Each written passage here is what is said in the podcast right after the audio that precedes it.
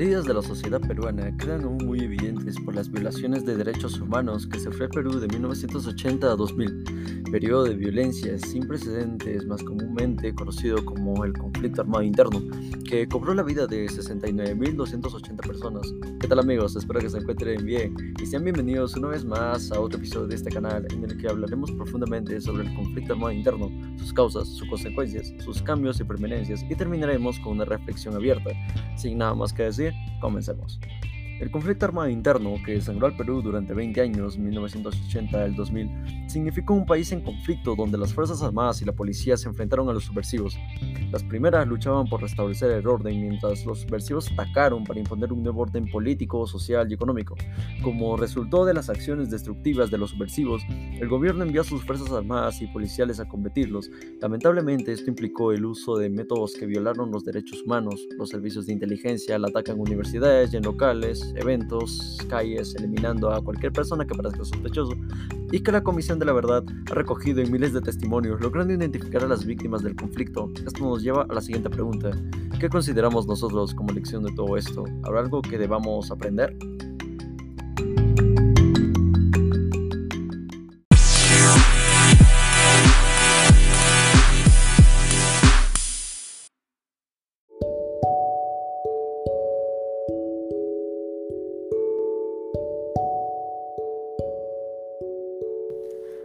Esta contextualización, es importante recordar en qué condiciones estaba el país cuando nació el conflicto armado interno. Los miles de testimonios recogidos expresan la violencia que se vivió y transmiten la exclusión que sentían las personas y las comunidades afectadas por el conflicto armado. Además de la violencia, tenían que enfrentar la falta de servicio de agua y de luz, de escuelas, de postas médicas, de hospitales, de jueces y de fuerzas del orden, entre otras carencias. Cuando el conflicto armado se convirtió en el tema central de los noticieros nacionales, estamos hablando de finales de los 80, ya hacía tiempo que la destrucción y el dolor se habían instalado en los rincones y en las ignoradas localidades de la Sierra Central y Sur. Las ciudades de la costa, entre ellas Lima, no estuvieron en el centro del conflicto, sin embargo tuvieron un gran impacto en la opinión pública. Por otra parte, en Ayacucho, Junín, Huánuco, Huancavelica, Purímac y San Martín se convirtieron en el cementerio del 85% de las víctimas de la violencia armada. Estos cumplen con una similitud y es que todos pertenecen a los departamentos más pobres.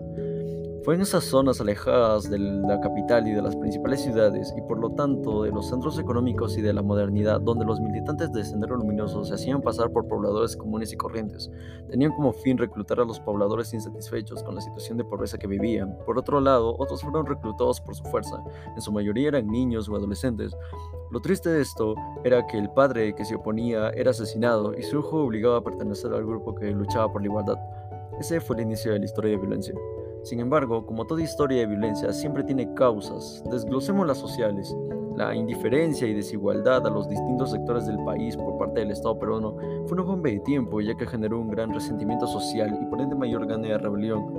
Si pensamos un poco, nos daremos cuenta de que el Estado se lo buscó. No malentiendo mis palabras. Al decir que el Estado se lo buscó, no me refiero a que hizo que se generara un movimiento que mate personas, las secuestre y encima genere caos y se conviertan en los sanguinarios rebeldes. Me refiero a que una constante indiferencia, falta de atención y sobre todo ayuda y falsas promesas hicieron que el pueblo se canse y que al nacer Sendero Luminoso y autonombrarse como los justicieros, los pobladores confiaron ciegamente en ellos sin pensar que las cosas no serían como se pensaba. En otras palabras, la frustración y las injusticias sociales causaron organizaciones políticas y partidarias, diversos movimientos sociales y sindicatos de trabajadores en escala diversa, de la cual Sendero Luminoso fue el grupo más apoyado. Por otro lado, al haber una propagación de la ideología por la juventud en los centros académicos, era de esperarse que muchos de estos centros se conviertan en centros de logística de atentados y publicidad llamando a la rebeldía. El mejor ejemplo que les puedo dar es con Abimel Guzmán. Él era profesor de filosofía e impartía su pensamiento a sus alumnos que lo veían como alguien de renombre y sabio. El tema aquí es que se impartía el pensamiento a todo el mundo en los centros académicos, pero eran a los más aplicados a los que se le abría la puerta al grupo Sendero Luminoso para planificar atentados y atrocidades al Perú, para que escuchen su voz. Esto es la razón principal por la que se tomaron medidas extremas para disminuir en masa a los terroristas, tanto intelectuales como de hechos, matar a inocentes de canto por parecer sospechosos, Aparte de que fue razón que dio vida al estereotipo de que las universidades nacionales son de terrucos, por así decirlo, finalmente se puede añadir que gracias a la revolución demográfica y a la fallida reforma agraria, las culturas andinas migraron a las zonas urbanas costeñas, generando un mayor índice de discriminación. Seamos honestos, con lo que ya estaba sucediendo, estas migraciones empeoraban más la situación, llegando a niveles en donde habían dos países en uno solo. En otras palabras, las tierras de todos eran tierras de nadie. Refiriéndonos a las causas políticas, se puede mencionar que los servicios de inteligencia detectaron durante el gobierno militar focos intelectuales con capacidad de propaganda subversiva. Esto conectado con los grupos intelectuales de la universidad. ¿Se acuerdan de que se impartía ese pensamiento en centros educativos en su mayoría y a los más inteligentes se les daba acceso a estos grupos de planificación de atentados de propaganda subversiva? Gracias a esta última fue de que se pudieron rastrear todos estos movimientos y planes y como era muy difícil diferenciar entre un inocente y un terrorista, se asesinaron a muchos inocentes en estas redadas. Ahora, hay otra causa que viene de la mano con la ya mencionada y es que el gobierno militar no podía intervenir contra este grupo de intelectuales extremistas solamente porque tenían determinadas ideas. Eran prácticamente derechos de las personas, pero en el gobierno de Fujimori las cosas cambiaron. Es por eso que ahora tiene un juicio por el asesino indirecto de miles de inocentes durante estos tiempos, aparte de la corrupción ya conocida.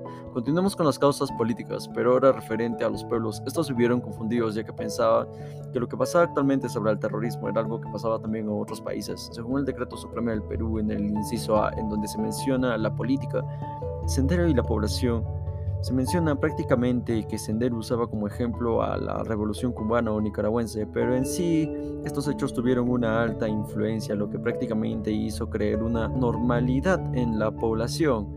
En adición se puede encontrar en el anexo 4 que el hecho de que la ley de la reforma agraria no logró reordenar el campo, lo que generó un gran cambio demográfico hacia las zonas del norte y de Lima, una masiva migración. Esto generó prácticamente una causa social que ya mencioné, dos países en uno solo. Ahora hablemos sobre las causas económicas. Al hablar sobre la indiferencia por parte del Estado y la escasa ayuda que éste brindaba, era esperarse que la economía de estas zonas eran escasas. Déjenme mencionarles el informe de la Comisión de la Verdad emitido en abril del 2007. Se menciona que llegaban pocos productos y con ello eran muy caros. Eso generaba una desazón grande referente a la economía, así que simplemente la falta de ayuda económica fue el detonante que, alimentado con otras causas ya mencionadas, generó toda una guerra sanguinaria, por otra parte, en el anexo 5 se menciona que un país nuevo comenzaba. Surgió un orden excluyente apuntalado por la renta nacional peor distribuida de América Latina.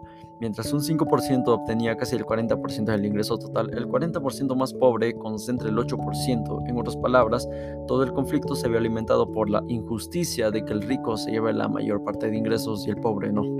Ahora hablemos de las consecuencias de las causas ya mencionadas, partiendo por las políticas. El país sigue dividido por el conflicto armado interno y algunos sectores de la sociedad se niegan a admitir que el Estado fue directamente responsable de muchas de las violaciones que ocurrieron. Esta es una cruda realidad, pero según declaraciones de testigos que recopiló la Comisión de la Verdad y que lo emitió en febrero del 2002, demostró que muchas mujeres fueron abusadas por los militantes en las zonas rurales, fue un efecto del que hasta ahora no se hace justicia. En adición tenemos que los proyectos de reparación colectiva no siempre han profundizado lo suficiente de las víctimas, dejando vacíos legales que hasta el momento no tienen solución. De esto se desglosa otra consecuencia de que las comunidades atrapadas en medio de la lucha entre las fuerzas rebeldes y el gobierno ya habían sido víctimas de pobreza, exclusión política y persecuciones históricas. Refiriéndonos a las consecuencias sociales, una triste consecuencia del conflicto expuesta por la Comisión de la Verdad y Reconciliación, la ACBR, es que la mayoría de las víctimas fueron civiles indígenas quechohablantes, que vivían en las montañosas provincias andinas y amazónicas. Esto dado a que estas zonas fueron los puntos en donde Sendero secuestraba personas. Además, en estas zonas se concentraban como infiltrados, según esta misma fuente, se estima que más de 69.000 personas fueron asesinadas o fueron víctimas de desaparición forzada durante los 20 años de conflicto en Perú. Otros miles fueron víctimas de torturas, arrestos ilegales, violencia sexual, reclutamiento forzado y desplazamientos masivos. Parte de la incapacidad del gobierno para cumplir con las reparaciones ordenadas muestra cierta falta de voluntad para superar la discriminación histórica y de considerar a las comunidades indígenas y campesinas como ciudadanos en igualdad de condiciones. Como efecto de esta consecuencia, en la actualidad tenemos inestabilidad y desconfianza actual en las universidades públicas. En otras palabras, el estereotipo de los terrucos de las universidades públicas de Perú. Ahora hablemos sobre las consecuencias económicas. El conflicto armado interno se desarrolló sobre la base de una situación económica crítica en el país, marcada por una fuerte recesión y se desarrolló particularmente en las zonas de mayor pobreza. A consecuencia de ello, se produjo un mayor empobrecimiento de estas zonas y de la población directamente afectada, indicó la CBR en 2008. Empecemos hablando del Producto Bruto Interno, el PBI. Allá por 1988, la Comisión Especial designada por el entonces Senado de la República constituyó que los costos económicos ocasionados por los grupos subversivos a nivel nacional ascendían a más de 9.184 millones de dólares. El periodo que analizaron fue de 8 años. Así indicaron que desde 1980 los sectores industria y comercio, energía y minas y el sector de la agricultura fueron los más perjudicados durante el conflicto armado. La CBR también se apoyó en otros estudios para señalar que entre 1980 y 1991 la subversión había ocasionado la pérdida de 2 mil millones de dólares al destruir la estructura de las torres de electricidad de alta tensión. Según Electroperú, el número de torres derivadas en 1989 se ubicaba en 335. Por su parte, la institución y sociedad llegó a estimar en 21 mil millones de dólares las pérdidas económicas para el país durante el periodo 1980 a 1992. No obstante, Carlos Parodi, jefe del Departamento Académico de Economía de la Universidad del Pacífico, nos indicó en abril de 2007 también que saber cómo influyó exactamente el terrorismo en la economía es complicado debido a que en dicho periodo confluyeron una serie de factores como el fenómeno del niño y la crisis externa de América Latina. En adición señala la destrucción del capital humano. La CBR emplea este término para referirse al impacto económico que dejaron las personas que fueron asesinadas o que fueron objeto de desapariciones forzadas. Se incluye también a quienes quedaron afectados de manera psicológica y física. Las acciones de violencia llevadas a cabo por los grupos subversivos y las fuerzas del orden ocasionaron la pérdida de numerosas vidas humanas, menguando la capacidad productiva de las familias, se indica en el informe. La comisión explica que, en la mayoría de los casos, el impacto de la violencia en alguno de los miembros de la familia tuvieron como consecuencia la disminución del ingreso indispensable para el sostenimiento de la vida familiar, así como la disminución de la calidad de vida del grupo. En adición está la obligación a oír, Seamos honestos, la violencia obligó a muchas familias a abandonar sus pueblos y sus modos de producción para encontrar refugio y nuevas oportunidades en Lima y en ciudades del norte. El desplazamiento del capital social del mundo rural hacia otras zonas, sobre todo urbanas o urbano marginales, generó otro debacle en las comunidades y en las regiones, anota la CBR. En 1997, el Instituto Nacional de Estadística e Informática, INEI, reveló que en más de la mitad de encuestados, un 57.6% de 437 distritos de los departamentos de Ayacucho, Apurímac, Huancavelica, Junín, Huánuco y Ancash habían cambiado de residencia por la violencia, aunque tras el apaciguamiento del conflicto armado algunas familias decidieron regresar a su lugar de origen, la CBR encontró que estos retornos solo habían alcanzado cerca de la mitad de la población desplazada. Esto se traduce en que por el temor de un posible segundo ataque muchas familias prefirieron quedarse en Lima sometiéndose a la constante discriminación. Finalmente tenemos el desempleo y el subempleo. El conflicto armado también afectó la dinámica productiva de la comunidad e imposibilitó el desarrollo normal de las actividades económicas de la población, afirma la CBR. La forma de trabajo empujó a los desplazos a ubicarse en actividades del sector informal o de poca rentabilidad, que no les permitió acceder a ingresos necesarios para su subsistencia. A su vez, la informalidad laboral generó en estas familias condiciones de inseguridad e incertidumbre que no tenían en etapa previa al conflicto. Ahora hablemos, chicos, de los cambios y permanencias que tuvo el terrorismo en el Perú. Empecemos por los cambios. Como principal cambio tenemos que no solo hubo en el Perú una violencia estructural, Existe también una violencia políticamente deseada, ya que los oficiales de las Fuerzas Armadas y Policiales decidieron matar a quienes consideraban enemigos de la patria. De este cambio se deriva otro, y es que también los campesinos en circunstancias muy precisas han tomado la fría decisión de matar a sus enemigos. Por su parte, los partidos políticos, en su lucha por el poder, recurrieron también a la violencia como un modo de llegar al poder o de no perderlo. Este es el caso preciso de las organizaciones de la izquierda latinoamericana, que antes y después de la Revolución cubana han tratado y tratan de formar ejércitos de liberación luego de haber llegado a la conclusión que la lucha armada sería el único camino. Sendero Luminoso y el Movimiento Revolucionario de Tupac Amaru, MRTA, son parte de esta múltiple y variada propuesta latinoamericana. Si hablamos de permanencias, tenemos que mencionar el problema demográfico, los desplazos y recuperados. Son ya conocidas las masacres sometidas por las Fuerzas Armadas, sobre todo en Huanta, Ayacucho y Lima, y también por Sendero Luminoso en diversos lugares, sobre todo en Lucanamarca. El expresidente Alan García ordenó la masacre de 300 presos en las cárceles de Lima. El, horror anida el país. Cambia por todas partes, de día y de noche, aunque su intensidad ha descubierto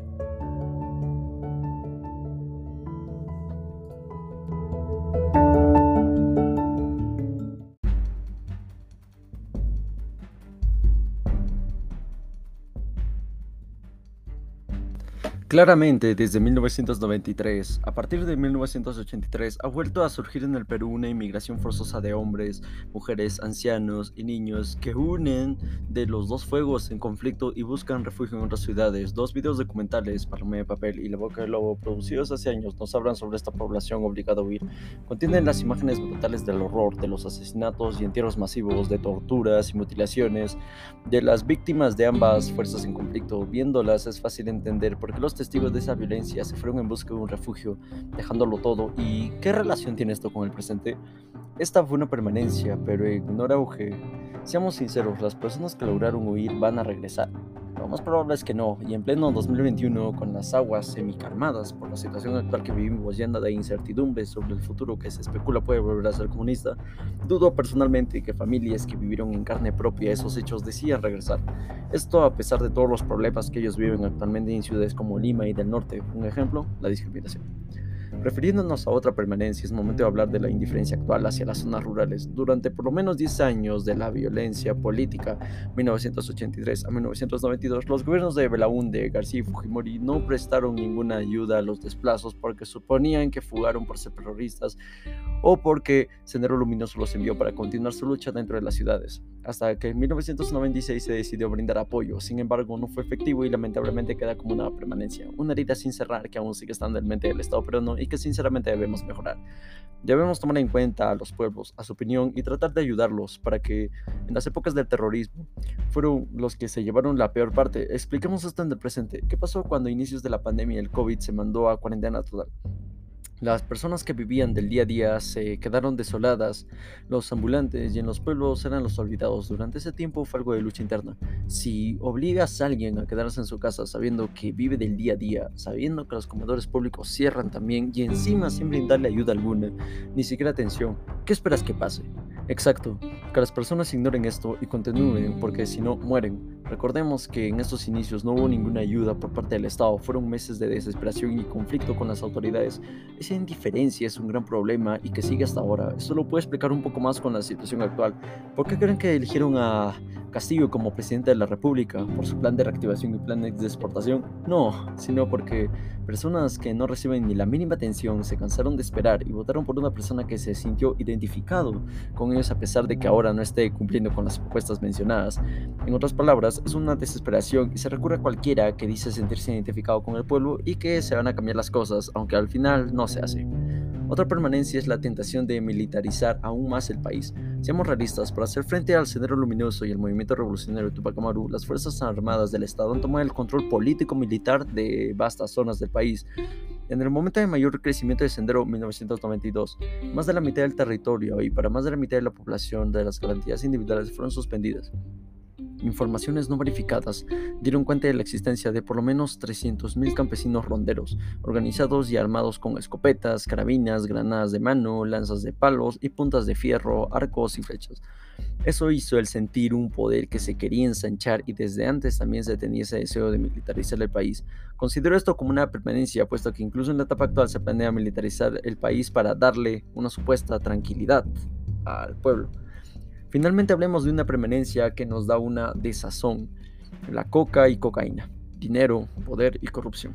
Las zonas de la selva alta, donde se produce desde hace 4.000 años la hoja de coca, son escenarios de un gravísimo conflicto. Este cultivo histórico para fines religiosos, rituales y medicinales cobró repentina importancia económica cuando en el mercado norteamericano y europeo creció la demanda de cocaína y cuando el consumo de esa droga fue exportada al resto del mundo. Producir coca para su transformación en cocaína ofrece precios sin competencia en el mercado agrícola, pues se trata del producto de más alta rentabilidad.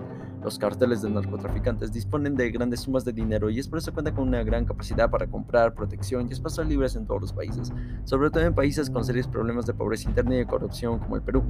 Entre el Estado, los narcotraficantes y las organizaciones alzadas en armas se producen complejos procesos de triangulación y alianzas. Las tres fuerzas en presencia tratan de defender a los productores de hoja de coca, pero esta defensa tiene un precio en dinero y en posibilidades de movilización política y protección. Hay información disponible sobre la complicidad de los narcotraficantes con las fuerzas del orden, con las organizaciones levantadas en armas y también con algunos dirigentes de los comités de defensa civil y ronderos. El problema en consecuencia no solo militar, político, étnico y económico, es también y sobre todo ético. Las evidencias del compromiso de numerosos generales y altos oficiales del ejército de la marina y de la aviación con el narcotráfico son múltiples. Lo mismo ocurre con los senderistas y los MRTistas. El narcotráfico atraviesa ahora el conjunto del tejido social en el Perú y merece una atención particular. Es algo que hasta ahora no hemos podido erradicar.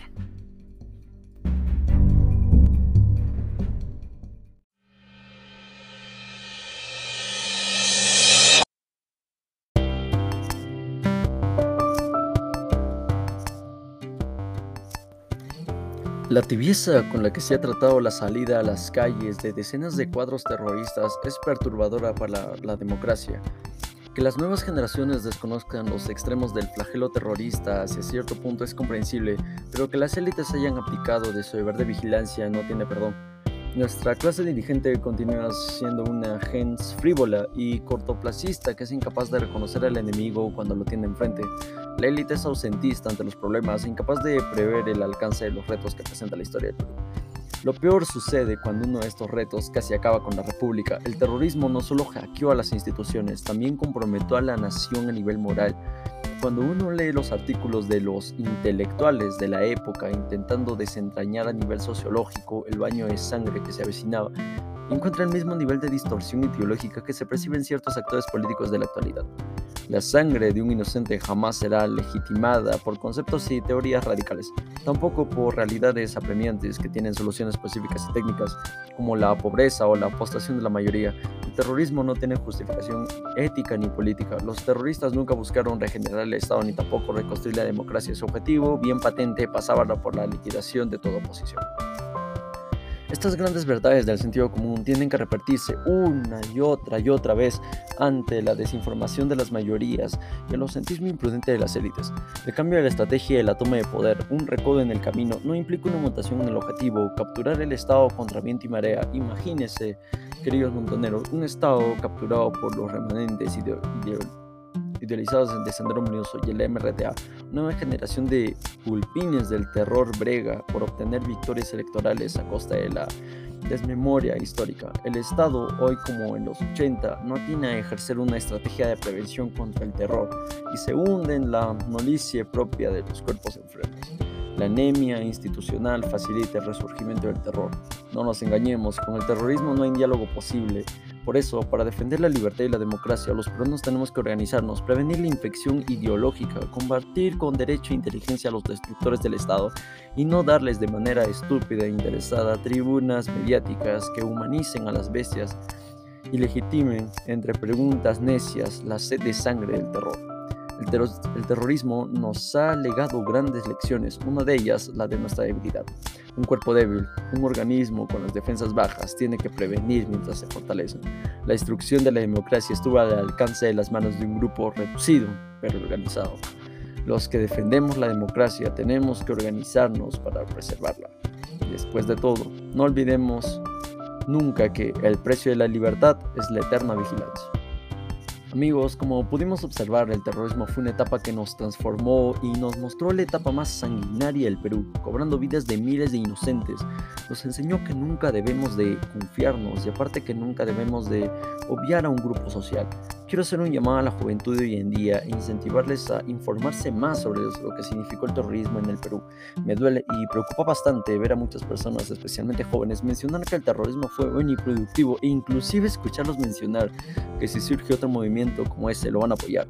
Considero que si no incentivamos a los jóvenes a conocer su historia, están condenados a repetirla. No seamos parte del grupo ignorante, pongámonos en el lugar de las víctimas del terrorismo. ¿En verdad queremos que pase algo similar o incluso peor? El veredicto está en nuestra toma de decisiones. Eso ha sido todo amigos, espero que les haya gustado este podcast sin nada más que decir, me despido. Hasta luego.